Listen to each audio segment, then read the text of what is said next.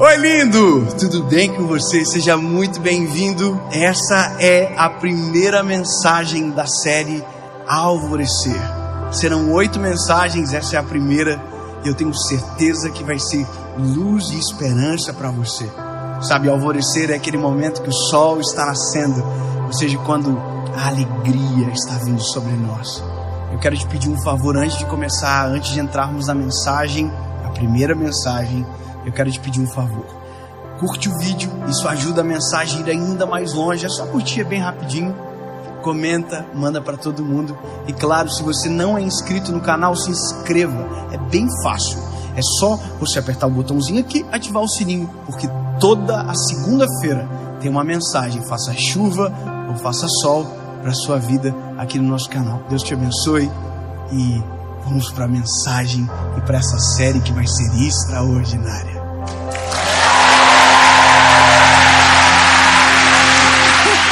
Provérbios capítulo de número 4, versículo de número 23 diz a palavra: Sobre tudo o que se deve guardar, guarda o teu coração, porque dele procede as saídas da vida.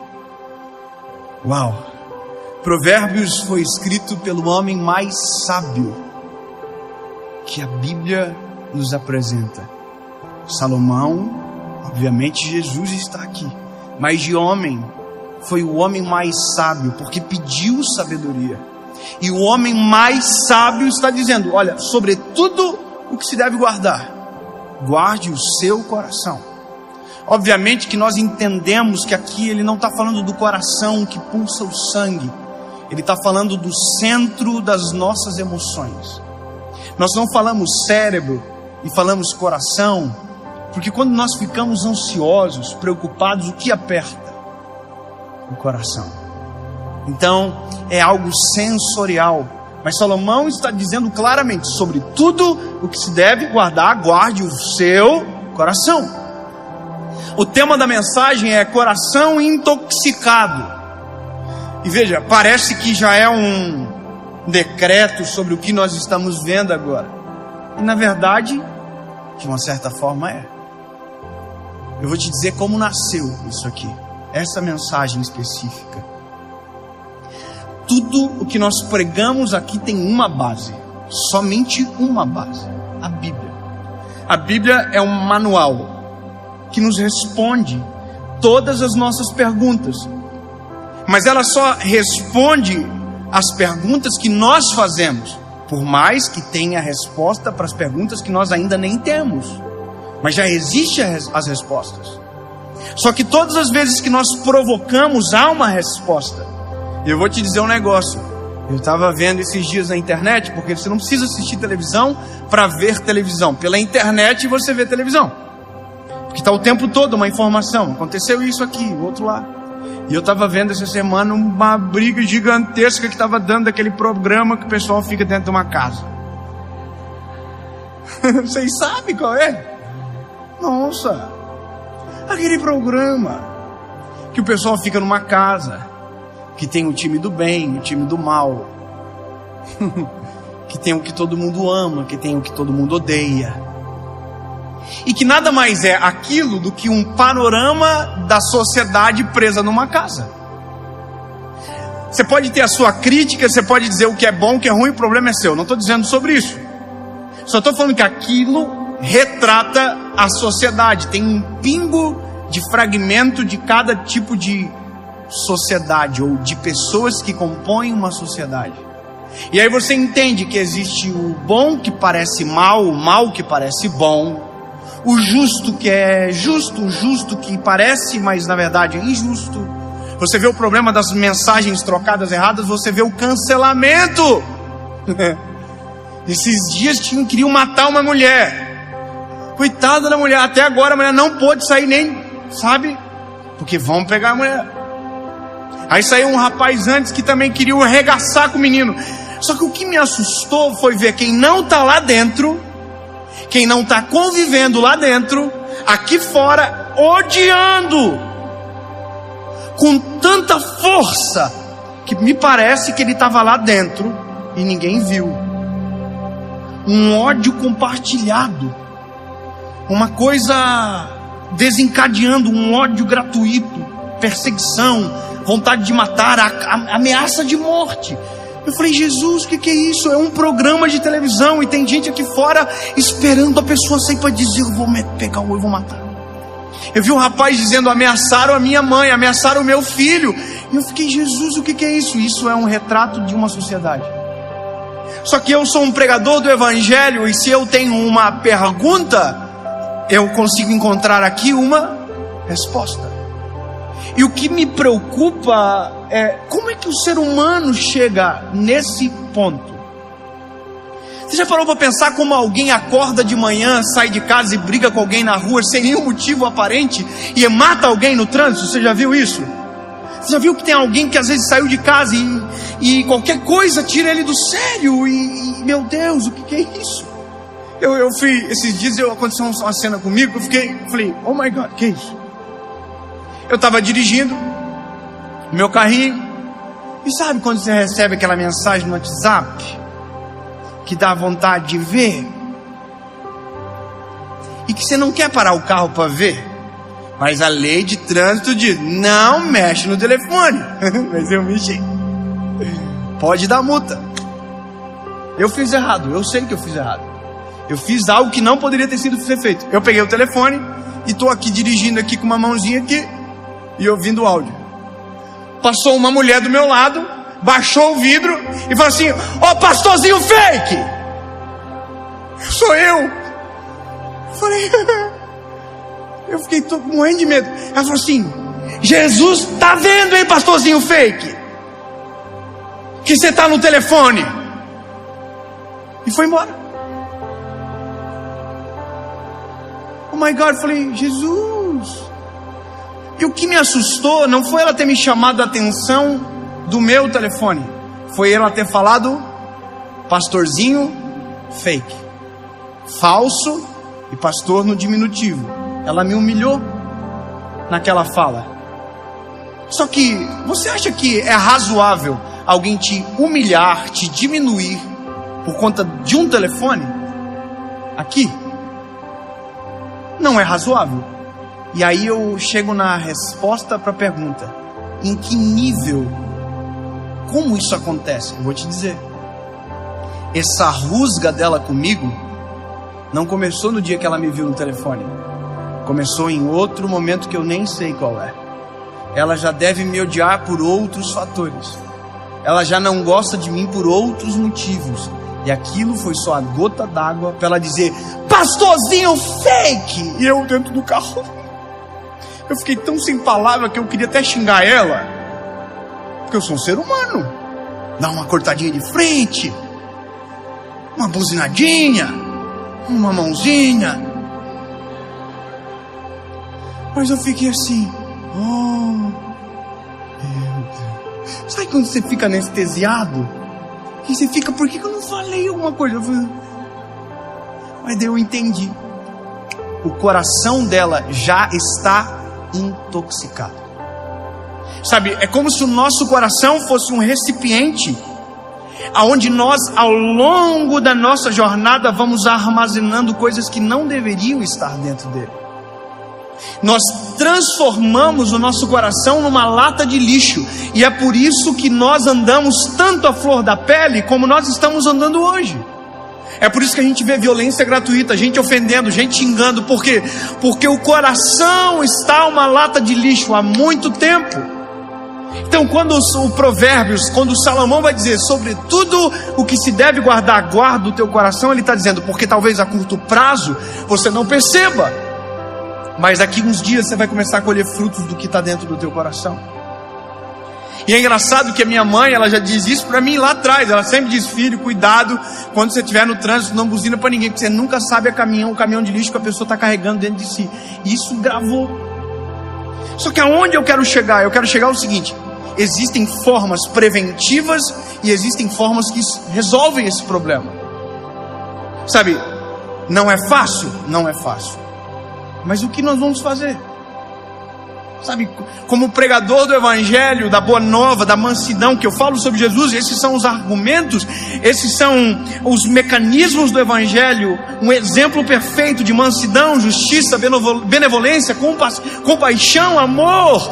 E aí eu olho para a sociedade, a sociedade não tem mais compaixão, benevolência, paixão nos olhos. E o que, que é isso? Retrata um coração intoxicado pelo nosso tempo, pela nossa circunstância. E aí você vê um programa de televisão que as pessoas estão aqui fora como parecendo que estão lá dentro e elas vão para o trabalho com ódio por conta da Carol. Né, é o nome dela. E gastam duas horas no trabalho dizendo aquela mulher é, sabe o que ela é? Ela é o reflexo de nós ela é o nosso reflexo, é o reflexo da nossa sociedade. Todo mundo tem uma história para chegar no ponto que está. Ninguém é daquele jeito gratuitamente. Ninguém tem tanto ódio assim na internet gratuitamente. É uma construção. Começou com o coração vazio e foi enchendo lixo, amargura, ódio, rancor, trauma. Só que é o problema o problema é que quando o nosso coração está sujo, quando o nosso coração está totalmente carregado de lixo, tudo que são as decisões que nós tomamos são filtradas pelo lixo que a gente carrega dentro de nós. Então, lindo, a gente está vendo gente amarga. Você já viu gente você fala assim: Bom dia, pessoal, bom dia para você. Aí você entende que aquilo ali é só um reflexo daquilo que está apodrecendo aqui dentro. E aí eu preciso dizer a resposta para como isso melhorar. Provérbios está dizendo, sobretudo, o que se deve guardar, guarde o coração. Então, antes de fazer uma revisão em qualquer área da vida, olhe para o teu coração. Olhe para dentro de você. A palavra vai dizer: examine o homem a si mesmo. Olha para dentro. Olha para dentro e você vai encontrar. Você vai encontrar o motivo que você está tão à flor da pele, está tratando mal as pessoas. Você já viu os exercícios do básico da vida? Qual que é o exercício do básico da vida? Da bom dia, da boa tarde, da boa noite. Você já foi numa uma cidade do interior? Você já viu que delícia que é entrar numa cidade do interior? As pessoas falam bom dia, eles falam opa, bom dia. Tem lugar que não fala mais nem um bolso, fala dia, aí fala dia. Boa tarde, boa tarde, todo mundo cumprimenta, olha no olho. Você já vai agora numa cidade maior, você vê que isso já não existe. Porque o coração já está por aqui. Eu comecei a fazer há um tempo atrás o exercício de dar bom dia no pedágio. Boa tarde, que seja, e chamar pelo nome. Você já viu que todo pedágio tem um nome do atendente na placa? Tem uns nomes que só Jesus, mas eu chamo pelo nome. Você fala assim: Bom dia, João. Aí o João olha assim, com cara tipo assim: Que isso? É, quase que eu falei: É só um bom dia. Não era nada, não. Não é um assalto, não é um. Porque as pessoas nem mais com isso estão acostumadas. E aí, eu preciso te dizer: se este é o cenário de um todo, em nome de Jesus, isso não pode ser o meu cenário. O que está acontecendo não pode ser o meu coração. Então eu preciso resolver aqui dentro. E existem duas formas de resolver isso. A primeira forma de você tirar o que está no teu coração é a forma mais poderosa que existe. A maneira mais poderosa de você aliviar o teu coração é dobrando os teus joelhos, fechando a porta do teu quarto, no secreto você diz: Senhor, eu não aguento mais. Senhor, está doendo. Senhor Jesus, eu não consigo suportar. Jesus, eu estou sentindo isso, Senhor. Eu estou pesado, meu espírito está angustiado. E aí você faz isso aqui: você tira e você deixa Aleluia. Sabe, o Senhor diz: Deixa vir até mim o que estão cansados e oprimidos, sobrecarregados, que eu vos aliviarei. É Jesus dizendo: Eu tiro o que está dentro, arranco para fora e coloco dentro dele meu coração. É eu dentro, aleluia. Uh! Existe outra forma. Existe uma outra forma maravilhosa para limpar o coração. Você vai amar. Essa é maravilhosa. Mais uma. Apocalipse diz: Eu estou à porta e bato. Porta da onde? a porta do coração. Eu estou à porta e bato. Mas o coração está sobrecarregado, cheio de sujeira. Não quero receber ele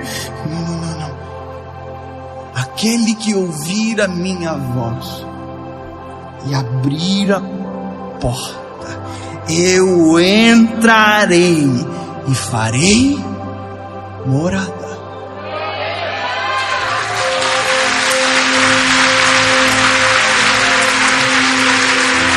Aí, aí você vai dizer, mas como assim fazer morada? Ele vai morar num ambiente sujo? Oh, bebê, quanta ingenuidade. Você vai entrar na maior reforma da sua vida. O seu coração vai ser limpo de fora para dentro. Não adianta ter uma carinha bonita. Não adianta ter uma roupa bonita. Não adianta ter um, sabe, um visual nice. Se o seu coração estiver enegrecido, deixa ele entrar no teu coração e limpar, purificar, transformar de dentro para fora. Sabe, existe uma outra coisa. Se o seu coração está pesado, se o seu coração está sujo, encontre um amigo de verdade para confessar a culpa, tirar o peso, dividir a carga. Como é importante quando nós encontramos alguém que a gente pode rasgar o coração e dizer: é exatamente isso que eu estou sentindo. E como é bom quando quem ouve é cheio de Deus para dizer: eu sei o que você vai fazer com isso que está dentro do teu coração. Aí você vai dizer o quê? Ele tem que saber da primeira resposta. Dobra o teu joelho, no secreto, tranca a tua porta e lança aos pés do Senhor, porque Ele purificará o teu coração. Por isso que é importante andar com gente cheia de Deus. Tem gente que se você abrir o teu problema, ele lança em cima de você o problema dele. Se você pedir socorro, ele coloca mais medo em você. Tenta falar de, de, de pandemia com gente que está assustada. Ela vai te deixar ainda mais assustada, com ainda mais medo. Agora fala com alguém que tem um olhar de esperança sobre tudo.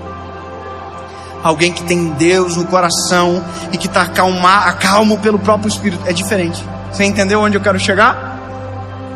O nosso coração está. Mas eu quero crer que dá para usar o tempo verbal diferente agora. O nosso coração estava intoxicado, porque em nome de Jesus, tudo que nos paralisa, tudo que nos atrasa, tudo que nos faz ser a pessoa que nós não queremos ser, será retirado de dentro de nós. Se você precisa pedir perdão, peça perdão. Se você precisar abraçar, abrace. Se precisa dizer que ama, diga que ama. Mas não deixa nada atrapalhar o teu coração. Sobre tudo o que se deve guardar. Guarde o seu coração.